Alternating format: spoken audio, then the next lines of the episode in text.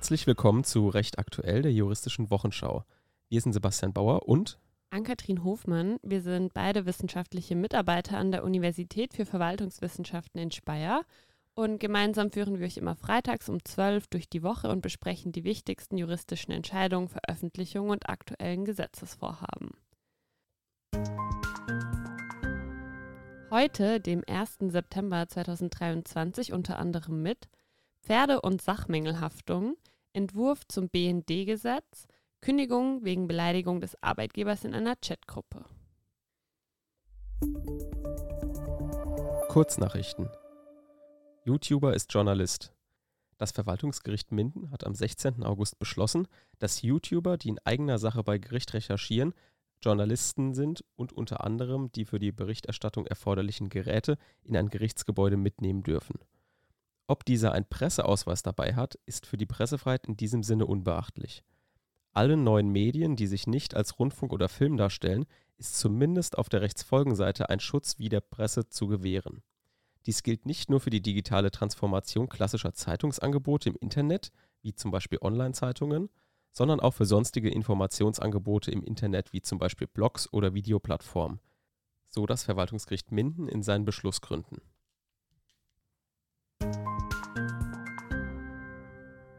Knockout 51. Kein normaler Prozess wird Verhandlung der Sache Knockout 51 vor dem Oberlandesgericht Jena. Eine Zweierreihe an Polizisten trennen die Zuschauer vom Rest des Sitzungssaals. Angeklagt sind in diesem Prozess vier Männer zwischen 21 und 25 Jahren.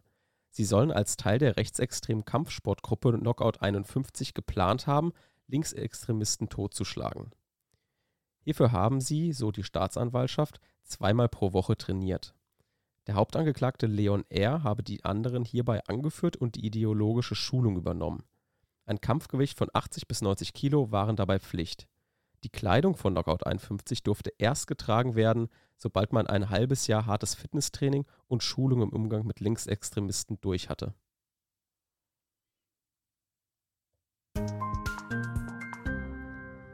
Bundesregierung legt Hauptverhandlungsdokumentationsgesetz vor.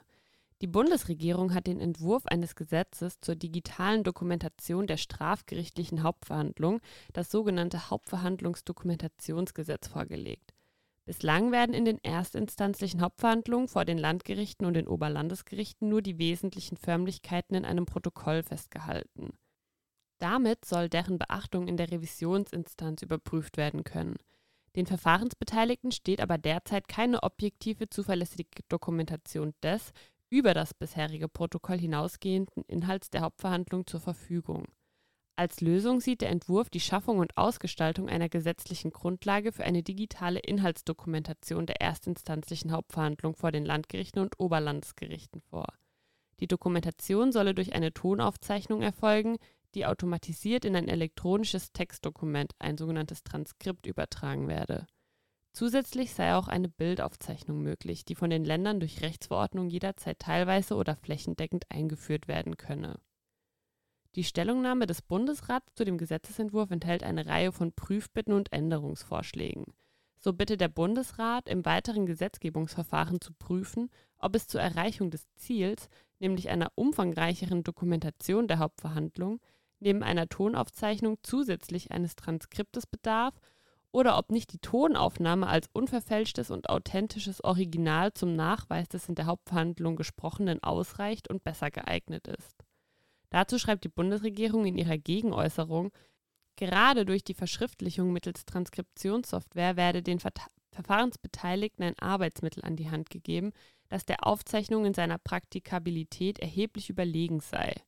Zur Bitte des Bundesrates, die Persönlichkeitsrechte von Zeugen und Zeuginnen, vor allem von solchen, die als Opfer von Straftaten gegen die sexuelle Selbstbestimmung, von Misshandlung von Schutzbefohlenen oder wegen Straftaten gegen die persönliche Freiheit eine Straftat aussagen, im Falle der digitalen Dokumentation ihre Aussagen noch besser zu schützen, heißt es von Seiten der Bundesregierung, dies werde im weiteren Verlauf des Gesetzgebungsvorhabens geprüft. Gleichzeitig legte die Bundesregierung auch den Entwurf eines Gesetzes zur Förderung des Einsatzes von Videokonferenztechnik in der Zivilgerichtsbarkeit und den Fachgerichtsbarkeiten vor. Damit solle der Einsatz von Videokonferenztechnik weiter gefördert werden. Um die Möglichkeiten des Einsatzes von Videokonferenztechnik in den Verfahrensordnungen über die geltende Rechtslage hinaus zu erweitern, soll in erster Linie der Paragraph 128a der ZPO neu gefasst werden. Danach solle künftig das Gericht eine Videoverhandlung nicht mehr nur gestatten, sondern auch anordnen können. Dies erleichtere die Terminierung von mündlichen Verhandlungen und könne so zu einer Verfahrensbeschleunigung beitragen. Kindergrundsicherung. Die Ampelkoalition hat sich über die Kindergrundsicherung geeinigt. Laut Familienministerin Paus könnten sich bis 2025 bis zu 636 Euro für die ältesten Kinder ergeben. Das Ziel der sogenannten Kindergrundsicherung ist die Bündelung von Kindergeld, Kinderfreibetrag und Kinderzuschlag. Zusammensetzen wird sich die Kindergrundsicherung aus einem Garantiebetrag und dem Zusatzbeitrag. Der Garantiebetrag löst das derzeitige Kindergeld ab. Beim Zusatzbeitrag kommt es auf das Einkommen der Eltern an.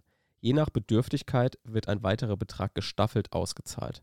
Das Paket umfasst letztlich 2,4 Milliarden Euro, circa 10 Milliarden Euro weniger als von Paus ursprünglich beabsichtigt. Schönbohm vs. CDF. Für das CDF hat die Böhmermanns-Sendung zum Fall Schönbohm jetzt allerdings ein juristisches Nachspiel.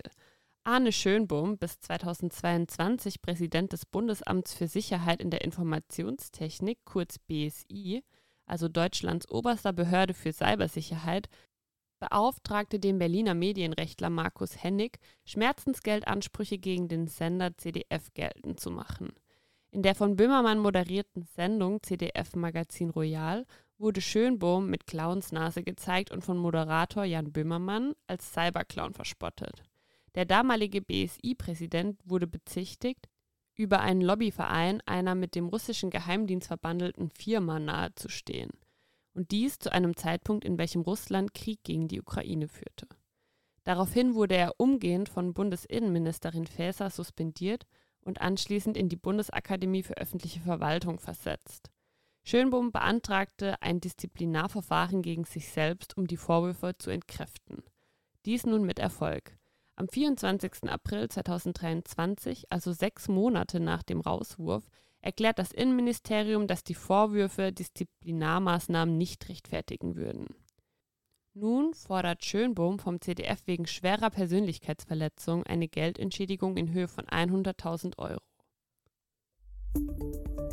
Updates Einstellung der Ermittlungen im Fall Till Lindemann.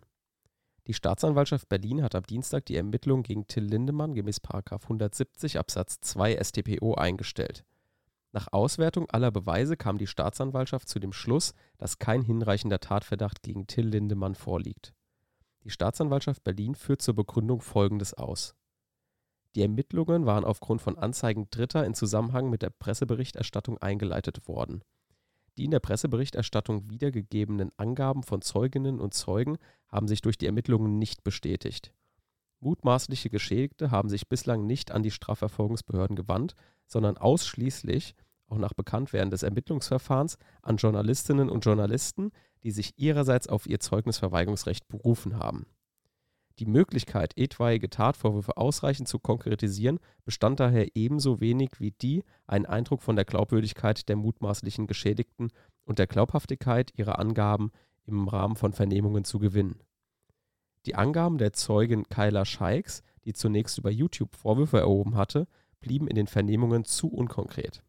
Zumal die Zeugin jedenfalls kein eigenes Erleben strafrechtlich relevanter Vorfälle schildern konnte die von ihr geschilderten Umstände stellten entweder Rückschlüsse aus Beobachtungen dar oder sind ihr von den anderen geschildert worden. Andere von der Zeugin benannte Personen sollen entweder noch nichts strafrechtlich Relevantes beobachtet haben oder wurden nicht hinreichend identifizierbar benannt und konnten auch durch die weiteren polizeilichen Ermittlungen nicht namhaft gemacht werden.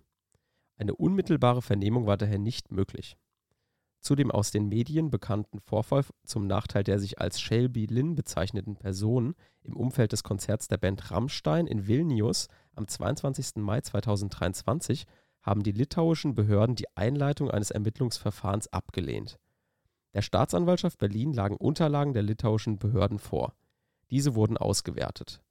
Auch hier ergaben sich keine konkreten tatsächlichen Anhaltspunkte für Sexualstraftaten durch den Beschuldigten Die Herkunft eines Hämatoms allein lässt jedenfalls weder einen Rückschluss auf eine solche Tat noch auf einen bestimmten Beschuldigten zu.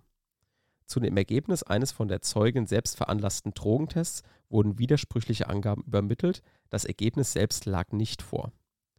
Auch im Übrigen ergaben sich aus den Unterlagen keine Hinweise auf eine etwaige unfreiwillige Einnahme von Betäubungsmitteln oder nicht einvernehmlichem Geschlechtsverkehr bzw. sexuellen Handlungen im widerstandsunfähigen Zustand. Bereits kurz nach der Bekanntgabe der Staatsanwaltschaft Berlin entbrannte eine Debatte um die Berichterstattung des Spiegels, die in großen Teilen als unzulässige Berichterstattung bereits untersagt wurde. Auch die Lücke zwischen Recht und Moral und was in den Medien berichtet werden sollte, spielt hierbei eine große Rolle. Wie der Spiegel auch mit seiner eigenen Berichterstattung im Hinblick auf die Einstellung der Ermittlungen umgeht, ist ein Artikel in den Shownotes zum Nachlesen verlinkt. Selbstbestimmungsgesetz diese Woche im Kabinett. Nachdem das Bundesinnenministerium am Entwurf für das geplante Selbstbestimmungsgesetz vor der Sommerpause Kritik äußerte, konnte diese nun durch einige Änderungen beseitigt werden und das Bundesinnenministerium erteilte seine Zustimmung. Das Gesetz soll das Transsexuellengesetz von 1980 ablösen, das vom Bundesverfassungsgericht in wesentlichen Teilen für verfassungswidrig befunden wurde. Insbesondere die Änderung des Geschlechtseintrags sowie des Vornamens soll erleichtert werden und kann nach dem neuen Gesetz durch eine einfache Erklärung mit Eigenversicherung beim Standesamt vorgenommen werden. Es bestand nach Vorlage des Entwurfs jedoch die Sorge um sichere Räume für Frauen, etwa im Saunabereich, wenn dieser für Frauen begrenzt ist. In der geänderten Fassung des Gesetzesentwurfs heißt es nun, dies erlaubt Saunabetreibern, einzelnen Personen mit Rücksicht auf das natürliche Bedürfnis nach Schutz der Intimsphäre oder auch auf die Befürchtung einer Belästigung der anderen Nutzenden den Zutritt zu verwehren. Eine weitere Sorge war die Umgehung von Strafverfolgung, denn im ursprünglichen Entwurf war ein Offenbarungsverbot für frühere Identitäten vorgesehen. Im neuen Gesetzentwurf ist nun geregelt, dass Behörden, die das Interesse haben, Identitäten lückenlos nachzuverfolgen, dazu auch nach einer Änderung des Geschlechtseintrags in der Lage sein sollen und das Offenbarungsverbot insoweit nicht greift. Neu eingeführt wurde zudem ein Übereilungsschutz. Die Änderung des Geschlechtseintrags und des Vornamens müssen drei Monate vorher beim Standesamt angemeldet werden. Sechs Monate nach der Anmeldung sollen sie dann gegenstandslos werden. Klageabweisung am Landgericht Mainz im Corona-Impfstoffprozess. Das Landgericht Mainz hat eine Klage gegen den Impfstoffhersteller AstraZeneca abgewiesen. Im Gegensatz zu den Verfahren vor dem Oberlandesgericht Bamberg ging das Landgericht Mainz davon aus, es sei nicht notwendig, ein Gutachten einzuholen zu der Frage, ob die Klägerin ordnungsgemäß aufgeklärt wurde. Die Zahnärztin hatte kurz nach der Impfung mit AstraZeneca einen Hörschaden erlitten und hat ein Schmerzensgeld von mindestens 150.000 Euro gefordert. Rechtsprechung 14 Jahre Haft für IS-Rückkehrerin. Der 9. Strafsenat des Oberlandesgerichts München hat am Dienstag, den 29. August, die Angeklagte Jennifer W. wegen Verbrechens gegen die Menschlichkeit in Form der Versklavung mit Todesfolge unter anderem zu einer Gesamtfreiheitsstrafe von 14 Jahren verurteilt. Die Angeklagte war bereits mit Urteil vom 25. Oktober 2021 wegen mitgliedschaftlicher Beteiligung an einer terroristischen Vereinigung im Ausland wegen Verbrechens gegen die Menschlichkeit durch Versklavung mit Todesfolge unter anderem zu einer Gesamtfreiheitsstrafe von zehn Jahren verurteilt worden. Auf die Revision des Generalbundesanwalts beim Bundesgerichtshof hatte der dritte Strafsenat des BGH diese Entscheidung mit Urteil vom 9. März 2023 im Rechtsfolgenausspruch weitgehend aufgehoben und an einen anderen Senat des Oberlandesgerichts München zurückverwiesen. Ausschlaggebend war hier die Bejahung eines minderschweren Falles im Oktober 2021 durch den 8. Strafsenat. Der 9. Strafsenat verneinte nunmehr einen solchen und hob die Freiheitsstrafe entsprechend an. Hier liege sicher kein minderschwerer Fall vor, so Bundesanwalt Weingarten in seinem Plädoyer. Das Oberlandesgericht stellte zum Sachverhalt nun Folgendes fest. Das Gericht sah es als erwiesen an, dass sich die Angeklagte im Sommer 2014 der terroristischen Vereinigung Islamischer Staat anschloss. Im Mai-Juni 2015 heiratete die Angeklagte nach islamischem Recht den vor dem Oberlandesgericht Frankfurt Angeklagten Taha al-J., der nach den Feststellungen des Senats ebenfalls ein Mitglied des IS war. Zur Überzeugung des Gerichts befanden sich ab Mai, Juni 2015 bis Mitte August 2015 die Nebenklägerin und deren fünfjährige Tochter als Haussklaven im Haushalt der Angeklagten und ihres Ehemanns. Nach den Feststellungen des Gerichts wurde die Nebenklägerin zusammen mit ihrer Tochter als Angehörige der jesidischen Minderheit zuvor vom IS versklavt. Das Gericht sah es als erwiesen an, dass der anderweitig verfolgte Taha al-J mit Kenntnis der Angeklagten die Nebenklägerin und ihre fünfjährige Tochter regelmäßig mit Schlägen bestrafte. Zur Überzeugung des Gerichts hängte der Ehemann der Angeklagten im August 2015 das in seinem Haushalt lebende fünfjährige Mädchen in der Mittagshitze an ein Außengitter des Innenhofs seines Wohnanwesens, um es dafür zu bestrafen, dass es auf eine Matratze uriniert hatte. Der Senat sah es als erwiesen an, dass das Kind infolgedessen letztlich verstarb. Aufgrund der durchgeführten Beweisaufnahme sah es der Senat zudem als erwiesen an, dass die Angeklagte sich nicht um die Rettung des Kindes bemühte, obwohl sie erkannte, dass es sich in einer unmittelbar lebensbedrohlichen Verfassung befand. Zugunsten der Angeklagten hat der Senat insbesondere berücksichtigt, dass die Angeklagte nicht vorbestraft war, die Tat länger zurückliegt und die Angeklagte sich zuletzt im Wesentlichen geständig zeigte und ihr Bedauern äußerte. Zudem hat der Senat die lange Verfahrensdauer und die dadurch bedingten Belastungen sowie die seit fünf Jahren andauernde Untersuchungshaft mit besonderen Beschränkungen in Terrorismusverfahren zugunsten der Angeklagten gewürdigt. Zu ihren Ungunsten wertete der Senat die Länge des Zeitraums der Versklavung der beiden Opfer, die Tatsache, dass die Dauer der Versklavung für ihre Opfer nicht absehbar war und die menschenverachtende Handlungsmotivation der Angeklagten, die der Politik des sogenannten Islamischen Staates folgend die Vernichtung der jesidischen Religion und der Versklavung des jesidischen Volkes zum Ziel hatte. Zu ihren Lasten wurde auch berücksichtigt, dass die Angeklagte durch dieselbe Handlung mehrere weitere sehr gewichtige Straftatbestände verwirklicht hat. Auch das Nachtatverhalten sprach zu ihren Ungunsten.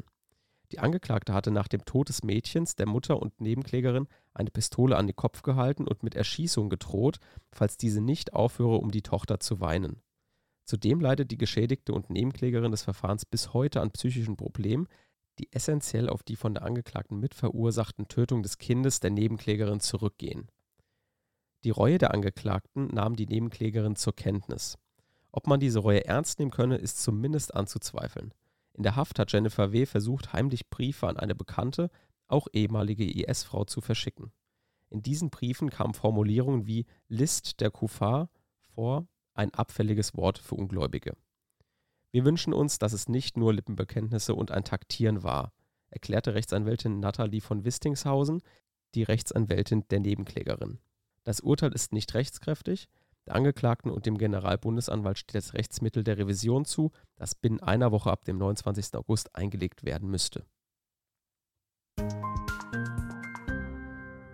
Bundesarbeitsgericht zur Kündigung wegen Äußerungen in einer Chatgruppe. Ein Arbeitnehmer, der sich in einer aus sieben Mitgliedern bestehenden privaten Chatgruppe in stark beleidigender, rassistischer, sexistischer und zu Gewalt aufstachelnder Weise über Vorgesetzte und andere Kollegen äußert, kann sich gegen eine dies zum Anlass nehmende außerordentliche Kündigung seines Arbeitsverhältnisses nur im Ausnahmefall auf eine berechtigte Vertraulichkeitserwartung berufen. Dies entschied das Bundesarbeitsgericht am vergangenen Donnerstag. Der bei der Beklagten beschäftigte Kläger gehörte seit 2014 einer Chatgruppe mit mehreren anderen Arbeitnehmern an. Alle Gruppenmitglieder waren nach den Feststellungen der Vorinstanz langjährig befreundet, zwei sogar miteinander verwandt. Neben rein privaten Themen äußerte sich der Kläger, wie auch mehrere andere Gruppenmitglieder, in beleidigender und menschenverachtender Weise unter anderem über Vorgesetzte und Arbeitskollegen. Nachdem die Beklagte hiervon zufällig Kenntnis erhielt, kündigte sie das Arbeitsverhältnis des Klägers außerordentlich fristlos. Gegen diese Kündigung wehrte sich der Kläger, wobei beide Vorinstanzen der erhobenen Kündigungsschutzklage stattgegeben hatten.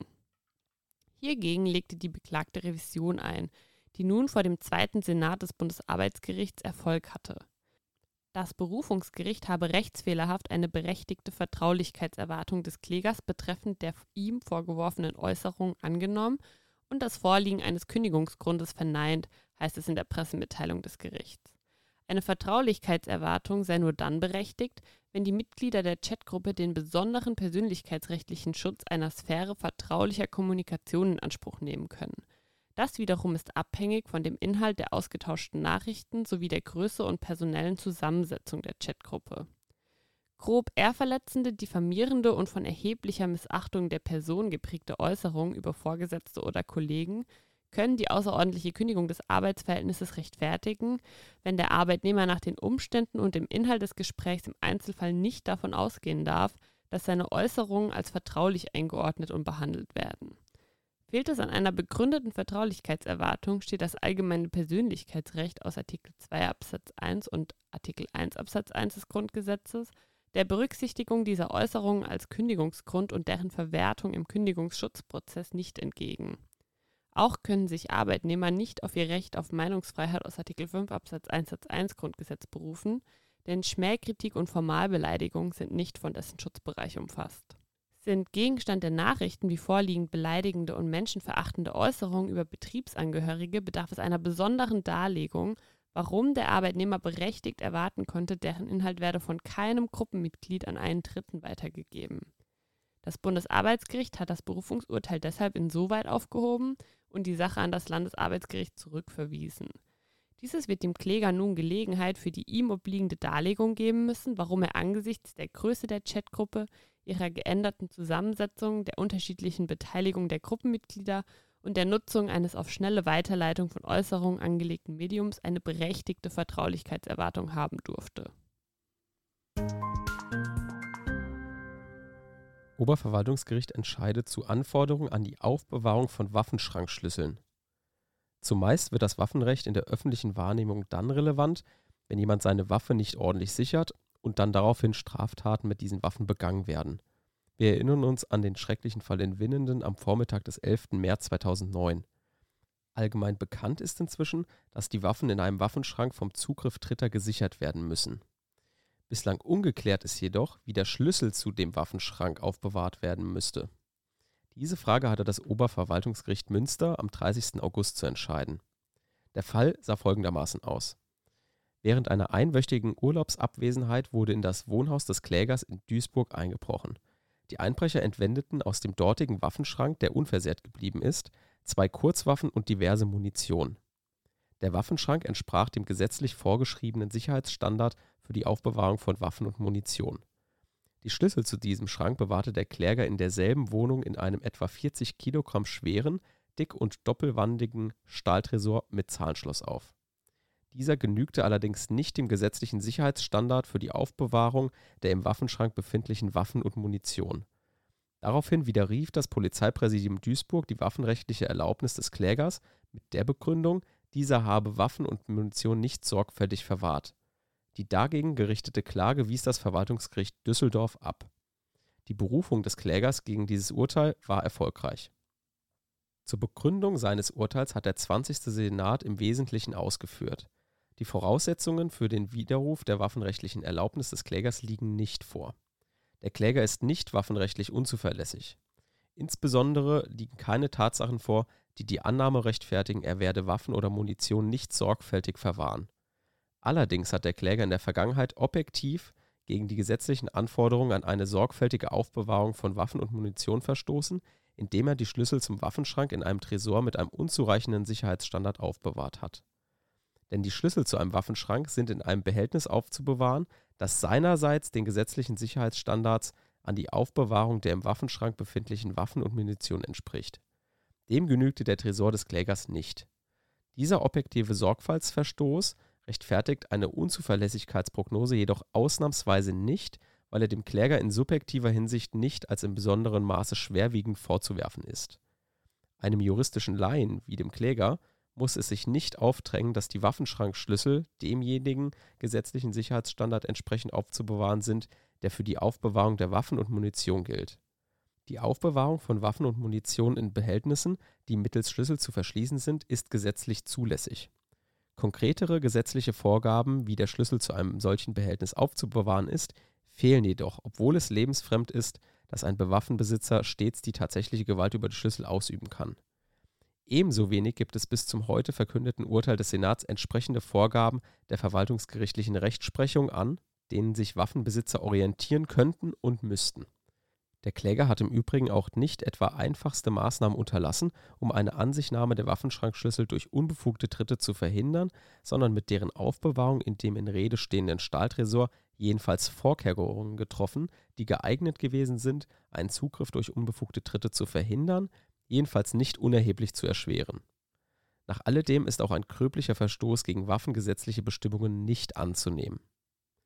Hier differenziert das Oberverwaltungsgericht Münster fair zwischen objektivem Sorgfaltspflichtverstoß des Klägers, den Schlüssel nicht ordnungsgemäß verwahrt zu haben, und der waffenrechtlichen Unzuverlässigkeit. Fair deshalb, da sich einem juristischen Laien nicht das erschließen muss, was bisher noch keinem Verwaltungsgericht in Deutschland entschieden worden ist. Das Oberverwaltungsgericht hat die Revision gegen das Urteil nicht zugelassen. Dagegen kann nicht Zulassungsbeschwerde erhoben werden, über die das Bundesverwaltungsgericht entscheidet. Rennbahnkarriere bei Pferd kein Sachmangel.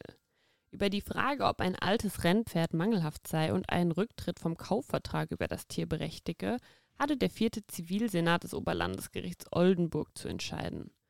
Eine Frau aus dem Ammerland hatte in der Nähe von Leer ein Pferd für rund 4.500 Euro gekauft. Im Kaufvertrag war festgehalten, dass das Pferd nur freizeitmäßig geritten worden sei und keine Dressur- und Springausbildung habe. Nach der Übergabe des Pferdes stellte sich heraus, dass das Tier früher als Rennpferd eingesetzt worden war. Die Klägerin erklärte den Rücktritt vom Kaufvertrag, hilfsweise die Anfechtung wegen Täuschung. Die beklagte Verkäuferin lehnte jegliche Ansprüche ab. Das Landgericht Oldenburg wies die Klage in erster Instanz ab. Der Senat des Oberlandesgerichts bestätigt jetzt diese Entscheidung. Die Klägerin habe keinen Anspruch gegen die Beklagte. Der frühere Einsatz des Pferdes als Rennpferd stelle keinen Mangel nach 434 Absatz 1 BGB der nach 90a Satz 3 auf Tiere entsprechend anwendbar ist, dar. Ein wie hier gesundes Pferd sei nicht schon deswegen mangelhaft, weil es früher einmal als Rennpferd genutzt wurde. Der gerichtlich bestellte Sachverständige habe herausgearbeitet, dass Einschränkungen in der Nutzbarkeit nicht eher zu erwarten seien als bei einem Pferd, das nur als Freizeitpferd genutzt worden sei. Degenerative Gelenkerkrankungen, deren Auftreten die Klägerin aufgrund der früheren Rennbahnkarriere für sehr wahrscheinlich hielt, stünden generell in keinem Zusammenhang mit einer früheren Nutzung als Rennpferd, sondern beruhten auf alter Art und Qualität der Haltung des Tieres. Insofern sei bei dem elf Jahre alten Tier mit Veränderungen ohnehin zu rechnen. Auch die Ausführungen im Kaufvertrag rechtfertigten kein anderes Ergebnis. Diese seien vielmehr so zu verstehen, dass die Klägerin aus der fehlenden Dressurausbildung gerade keine Ansprüche herleiten können sollte. Daraus könne nicht umgekehrt gefolgert werden, dass die Parteien rechtsverbindlich vereinbart hätten, das Pferd sei von jeher nur als Freizeitpferd genutzt worden. So heißt es in der Pressemitteilung des Gerichts. Gesetzgebung BND-Gesetz Die Bundesregierung hat am 20. August eine Gesetzesnovelle für das BND-Gesetz auf den Weg gebracht. Hiermit soll die Übermittlung personenbezogener Daten durch den Bundesnachrichtendienst eingeschränkt werden. Das Bundesverfassungsgericht erklärte das ursprüngliche BND-Gesetz am 28. September 2022 für in Teilen mit dem Grundgesetz unvereinbar. Unter anderem stellte die Entscheidung fest, wann es Nachrichtendiensten erlaubt ist, Daten an Behörden mit polizeilichen Befugnissen weiterzugeben. Hintergrund der Änderung ist zudem der Spionagefall aus dem Winter 2022. Hier soll ein BND-Mitarbeiter in Berlin Informationen über den russischen Angriff auf die Ukraine an Russland übermittelt haben. In der Pressemitteilung führt das Kabinett aus, mögliche Spionagetätigkeiten anderer Nachrichtendienste sollen durch Kontrollen frühzeitig erkannt werden. Hierbei geht es insbesondere um die Sicherung von sogenannten Verschlusssachen, also geheimhaltungsbedürftigen Dokumenten. Dazu sollen zum Beispiel die Befugnisse zur Durchführung von Personen, Taschen, Fahrzeug- und Raumkontrollen gesetzlich verankert werden. Die Regelungen des Bundesnachrichtendienstgesetzes sollen nun in einem zügigen Gesetzesverfahren durch den Bundestag gebracht werden. Bis Ende Dezember sollen die Vorschriften in Kraft getreten sein. Bereits vergangene Woche hatten mehrere Verbände die knappen Fristen zur Stellungnahme moniert. Nicht, dass sich hier Ähnliches wie beim Heizungsgesetz ergibt. Empfehlung der Woche. Ja, die Empfehlung der Woche ist diesmal eine Dokumentation äh, American Manhunt über die Anschläge auf den Boston Marathon in 2013. Und American Manhunt ist eine dreiteilige Dokuserie, die auf Netflix verfügbar ist.